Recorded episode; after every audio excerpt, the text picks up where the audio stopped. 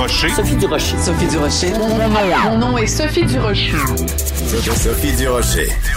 Des opinions éclairantes qui font la différence. Cube Radio.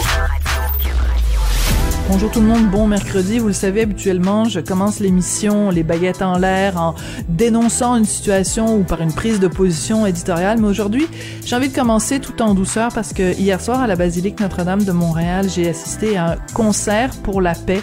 Euh, des musiciens rassemblés, toutes nationalités euh, confondues, des Ukrainiens, des Russes, des Polonais, des Canadiens, pour euh, célébrer en musique et surtout pour ramasser des sous pour l'Ukraine, pour euh, un organisme qui œuvre à la frontière entre la Russie et la Pologne. Et on a interprété hier soir Mélodie de Miroslav Skorik, un compositeur euh, ukrainien. C'était absolument magnifique, je vous en fais écouter quelques notes.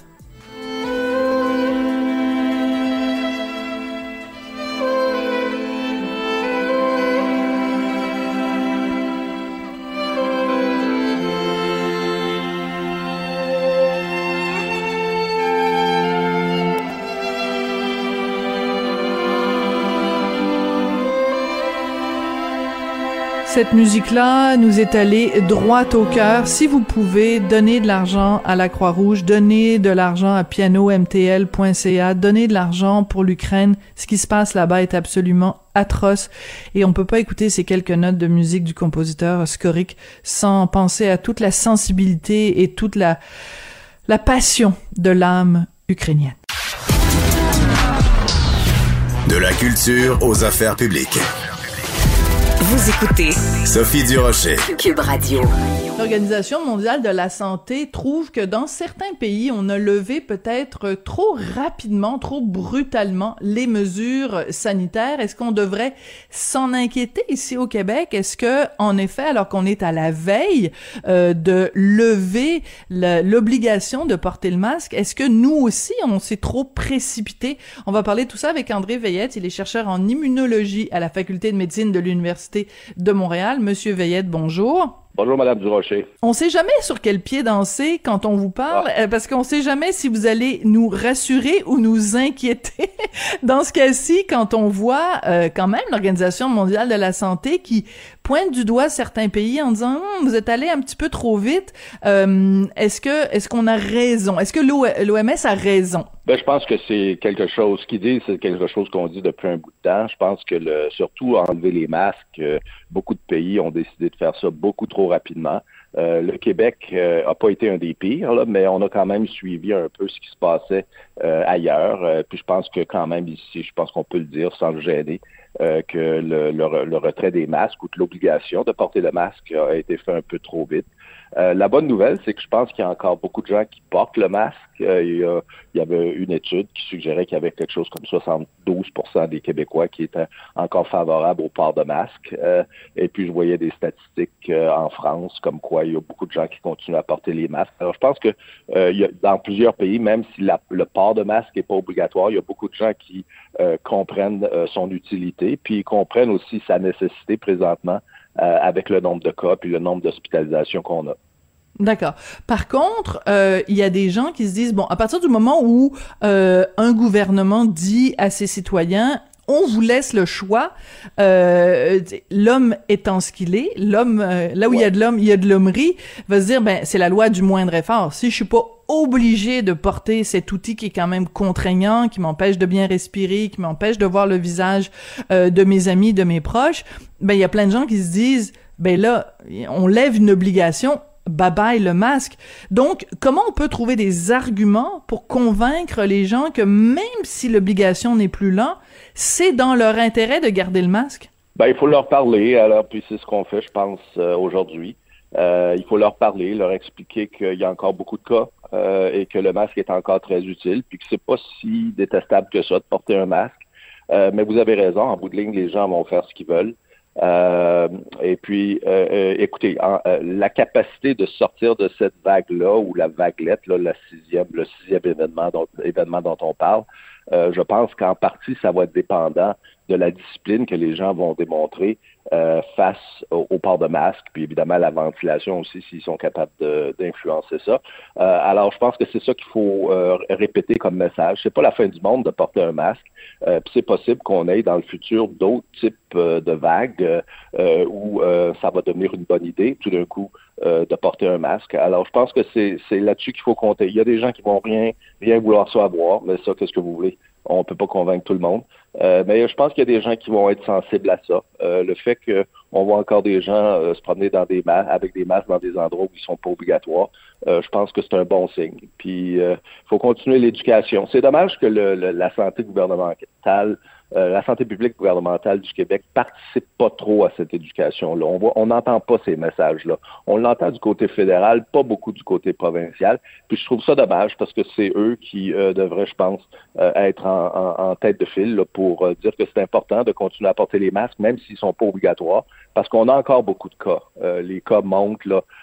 au niveau des, des, eaux usées ailleurs au Canada, en Ontario en particulier. Donc, c'est probablement la même chose au Québec. et puis, on a plus de cas, plus de Euh, donc, je pense qu'il y a une indication de porter un masque. C'est pas, comme je disais tout à l'heure, c'est pas la fin du monde de porter un masque. Euh, et puis, je pense qu'il faut sensibiliser les gens puis les responsabiliser. Oui. Euh, par contre, c'est est-ce que c'était non, c'était pas Christian Dubé, c'était Monsieur Boileau, je pense. Corrigez-moi si je me trompe, à qui on avait demandé quand euh, l'obligation sera complètement levée pour le masque, allez-vous continuer à le porter? Et il a dit quelque chose comme je vais porter un masque de plongée ou quelque chose comme ça. Euh, un Moi, ça m'a fait un petit peu grincer des dents. Je me disais, il me semble que t'es là pour donner l'exemple. Qu'est-ce que vous avez pensé quand il a dit ça? Ben, je pense qu'il essayait de faire une blague. Euh, ouais, on rit. Ouais. Euh, pas trop génial, hein? Euh, c'est un peu triste parce que les gens reprennent euh, ce propos-là, puis c'est un peu de même qu'on va se dire, c'est un peu comme Arruda avec les tartelettes. Je veux dire, ils disent une chose à un moment donné, puis les gens la répètent, euh, et puis c'est dommage parce que ça, ça ternit leur image, puis ça ternit l'impression que les gens vont en avoir à long terme. Mais je pense que ce M. Boileau, je pense qu'il est tout à fait conscient de l'importance des masques. ça me surprendrait pas que dans certains contextes, lui aussi, les porte. et puis il voulait faire une blague, puis c'est juste que c'est mal tombé, je pense. Oui. Euh, moi, je vous suis sur Twitter et je trouve ça très important de vous suivre sur Twitter parce que vous êtes vraiment euh, euh, à l'affût de toutes sortes de toutes sortes d'études. Il y a, par exemple, aussi notre notre, notre ami le, fameux médecin TikTok là qui partage beaucoup ah d'informations. Il y a il y a tout ce travail là qui peut peut-être avoir l'air superficiel, mais votre présence sur les médias sociaux et la présence de d'autres aussi scientifiques ça a quand même joué un rôle important pendant la pandémie. Donc, me promettez-vous que vous allez continuer ce ah contact-là avec le public? Ah, tout à fait. Je pense que euh, je me suis engagé personnellement de le faire jusqu'au bout, à la fois pour le, groupe de travail des vaccins au niveau du fédéral. Bon, on se rencontre moins qu'on se rencontrait avant, mais on a encore des rencontres puis aussi au niveau euh, de, la communication au niveau du public. Je pense que c'est quelque chose qui est important. Hein. Euh, on, est appelé dans nos vies à contribuer à des à des à des euh, événements sociaux, des situations sociales, pas très souvent. je pense que ça en est tenu. Puis je le je prends ça très au sérieux. J'essaie toujours d'être objectif. Pas présenter les choses trop négatives, pas présenter trop positif, pas prendre de, pas prendre de barre, juste essayer de décrire les choses telles qu'elles sont. C'est dommage parce qu'il y a des gens, évidemment, qui réagissent toujours de façon très euh, épidermique, très négative, avec des commentaires désobligeants. Mais bon, faut oublier ces gens-là puis passer à d'autres choses. Oui, vous l'avez indiqué clairement. Hein. vous avez dit s'il y, a, il y a des gens qui me suivent et qui font des commentaires niaiseux, des trolls, je vais les bloquer. C'est quand même fou de se dire que euh, euh, euh en 2022, alors que les deux dernières années nous ont appris justement l'importance de la science, l'importance de la recherche, l'importance de la de la de la présence de grands esprits, d'esprits scientifiques, que quand un scientifique se, se, se prononce sur la place publique, qu'il se fasse lancer des tomates, je pense que Monsieur Pasteur doit se retourner dans sa tombe quand il voit ça. Oui, puis on se fait accuser d'être des euh, d'être des euh, d'être payé par le pharmaceutique pharmaceutique, toutes sortes d'accusations. Je je suis pas le seul. Il y a plein de mes collègues que c'est comme ça. Je veux dire, on reçoit pas un sou du, du, pharmaceutique pour parler des vaccins. Je veux dire, c'est, vraiment pas comme ça que ça marche. Alors, il y a une certaine ignorance aussi au niveau de la population, une certaine partie de la population sur que, qu'est-ce que les, gens comme moi qui se prononcent publiquement, puis il y en a d'autres, je ne vais pas mentionner leur nom, euh, mais qui reçoivent aussi beaucoup d'accusations, qui sont payés par la pharmaceutique, c'est des vendus, euh, toutes sortes de, commentaires comme ça, qui vraiment pas le cas. Là. Je veux dire, on n'est pas payé par le pharmaceutique pour euh, faire la promotion des vaccins ou pour se taire au sujet de certaines choses. Je veux dire, puis je trouve ça dommage, mais qu'est-ce que vous voulez, c'est comme ça aujourd'hui. C'est la vie. des gens pour des gens pourraient être tentés de dire bon le masque on on n'en a pas besoin à partir du moment où on est, mettons, euh, triplement vacciné. Pourquoi on aurait besoin de porter le masque en plus du reste? De toute façon, si on l'attrape, ce sera pas grave, on est euh, triplement vacciné. Qu'est-ce que vous répondriez, Monsieur Veillette, à quelqu'un qui vous donnerait ça comme argument? Ben, je pense que le masque euh, a, l'utilité, évidemment, de nous protéger, nous, surtout les bons masques. Là, on parle des masques le type N95. Bon, les masques bleus, là, sont pas inutiles, mais ils sont moins efficaces, ça, c'est certain. Alors, quand on parle de, de masque, euh, il y a deux objectifs. Le premier, c'est de diminuer notre risque d'attraper le virus. Puis si jamais on l'attrape, évidemment, la dose, l'idée, c'est qu'elle est probablement plus petite parce qu'il y a une partie du virus qui aurait été filtrée dans le masque puis qui serait resterait pris dans le masque. Donc, on va en, respirer moins. Alors, ça, c'est le premier objectif, c'est de se protéger soi-même. Mais aussi, c'est de protéger les autres autour de nous, euh, qui, bon, ils peuvent être pas en bonne santé, eux, comparés à nous. Euh, peut-être qu'eux, ils n'ont pas eu trois doses. Peut-être eux qui n'ont pas répondu euh, au vaccin, comme par exemple de façon très, très adéquate, comme par exemple les immunocompromis ou les gens plus âgés ou les gens avec des conditions euh, euh, sous-jacentes, sous-jacentes qui font qu'ils sont susceptibles à des infections plus sévères. Alors, on se protège, on protège les autres. Il ne faut pas oublier que même aussi si on répond bien au vaccin, la protection vaccinale avec le temps va baisser. Euh, de sorte que c'est comme une horloge, ça c'est tic-toc, tic-toc, ça baisse, ça commence à baisser quelques mois après, et puis les gens deviennent plus susceptibles progressivement à attraper l'infection, euh, et puis progressivement, si on les laisse aller, probablement qu'un certain nombre euh, vont devenir plus susceptibles à avoir des maladies sévères qui mènent à des hospitalisations. Puis euh, c'est un des objectifs du masque, c'est d'éviter aussi euh, l'impact de cette baisse de la protection vaccinale. Alors c'est pas parce qu'on a eu trois doses qu'on est on est on est on est en, bonne condition là, de protection de façon infinie, indéfinie. Hmm. Il y a quand même un risque qui s'accumule avec le temps. Il va falloir voir si euh, à l'automne, possiblement, ou à la fin de l'été, s'ils vont nous recommander de prendre une quatrième dose pour certains groupes, peut-être les gens euh, plus âgés, les gens qui sont plus vulnérables. Euh, puis c'est dans ce contexte-là, c'est que la protection vaccinale baisse avec le temps. Euh, elle dure probablement pas mal longtemps pour certains, mais pour certains, ça baisse plus. Alors, on, on essaye de les protéger en portant le masque, ils se protègent eux-mêmes, puis nous-mêmes, on essaie de les protéger s'ils sont dans notre dans notre entourage. D'accord, c'est assez clair comme comme réponse. Euh, parmi les mesures qui ont été euh, levées ou qui vont l'être euh, au fédéral, ben on sait qu'à partir du 1er avril, on n'aura plus besoin les, les Canadiens, en tout cas les gens qui rentrent euh, au pays, puis même les étrangers, n'auront plus besoin de tests PCR ou de tests antigéniques pour rentrer au pays. Est-ce que ça, ça vous paraît euh, euh, prématuré? Est-ce que c'est une bonne idée? Ou est-ce que ça vous fait craindre, en effet, qu'à partir du 1er avril, bon, on va laisser euh, rentrer des gens qui potentiellement auraient le, le, virus? Est-ce que ça, ça vous inquiète? Ça, ça m'inquiète pas trop parce que je pense que le virus est un peu partout. On, on avait eu ce réflexe-là au début de la vague d'Omicron. On, on s'est dit, ah, c'est en Afrique du Sud, assurons-nous que les gens d'Afrique du Sud ne peuvent pas rentrer ici. puis on avait même accentué certaines mesures de de, détection là, euh, à l'entrée ou avant de partir euh, en avion. Euh, puis finalement, ça s'est avéré complètement inutile. Alors, je pense que d'empêcher le transport international euh, de gens qui ont le virus, c'est pas nécessairement quelque chose qui va protéger un pays. Moi, ce qui me tracasse davantage, c'est les, les, les, les, autres voyageurs dans l'avion. Alors, c'est un tube, hein? Ils se promènent à une très haute altitude.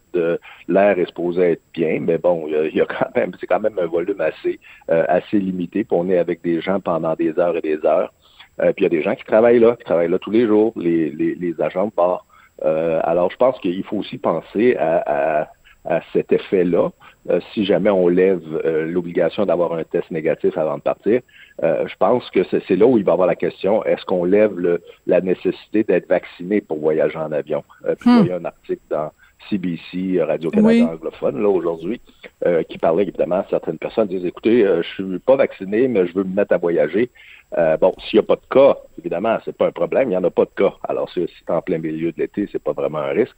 Euh, pour quiconque, mais si c'est une, une, saison ou euh, un moment où il y a beaucoup de cas, à ce moment-là, de se retrouver dans, dans un avion à 30 000 pieds d'altitude, euh, puis travailler là, avec des gens qui sont potentiellement contaminés par le virus dans l'avion, c'est peut-être pas une bonne idée. Alors, je pense qu'il faut penser aussi à ces gens-là. D'accord. Parce que vous avez, le, le bout que j'ai oublié de préciser, c'est qu'à partir du 1er avril, donc on n'a pas besoin de test PCR pour les voyageurs qui sont adéquatement vaccinés. Donc, ce dont vous parlez, vous, c'est que euh, il y a certains qui évoquent la possibilité que même l'obligation vaccinale ne soit plus nécessaire pour voyager, ce qui n'est pas le cas. Hein, je rassure tout le monde, ça n'est pas le cas en ce moment. Mais si on le considérait, vous, ça, ça vous paraîtrait euh, dangereux. Je pense que c'est oh, en effet en effet euh, assez clair. Euh, donc, ben, je vais terminer en vous posant la question. Vous, Monsieur Veillette, vous allez continuer non seulement à porter le masque, mais à porter des masques euh, appropriés, donc les masques les, plus sécuritaires. Vous, c'est pas un masque de plongée que vous allez poser, que vous allez porter. non, je, je, je, porterai un masque de plongée si je fais de la plongée, mais je pense que là, c'est un peu trop froid pour faire ça. Euh, je regarde le fleuve là, qui est juste en face de chez nous, il est encore partiellement gelé. Alors je pense que ce serait pas une bonne idée. Ceci étant dit, euh, pour ce qui est des masques de des masques contre le, virus, là, les masques qu'on connaît, les KN95, toutes ces choses-là, je pense que c'est une bonne idée là, de continuer à les porter pendant un petit bout de temps. C'est pas la fin du monde. Euh, ça, ça nous protège, ça protège les autres. Ils sont faciles à obtenir.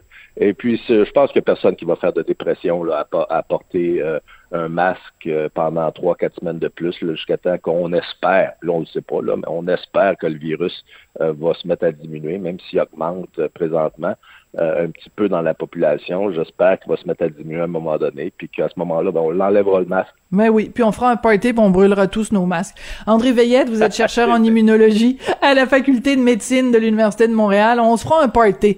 Hein, André, on se fera un party, vous et moi, là, puis toute la, toute la, toute la bande, là. Puis on, brûlera nos masques comme à une certaine époque nos nos, nos arrière-grand-mères ou nos grands-mères ont, ont, brûlé leur soutien-gorge. On brûlera des masques puis on fera. Vous êtes embarqué dans quelque chose, hein? vous aviez peut-être pas envie d'aller ah jusque là. Merci beaucoup, Monsieur Veillette. C'est toujours un plaisir de vous parler. Ok, c'est moi qui vous remercie. Bye. Merci.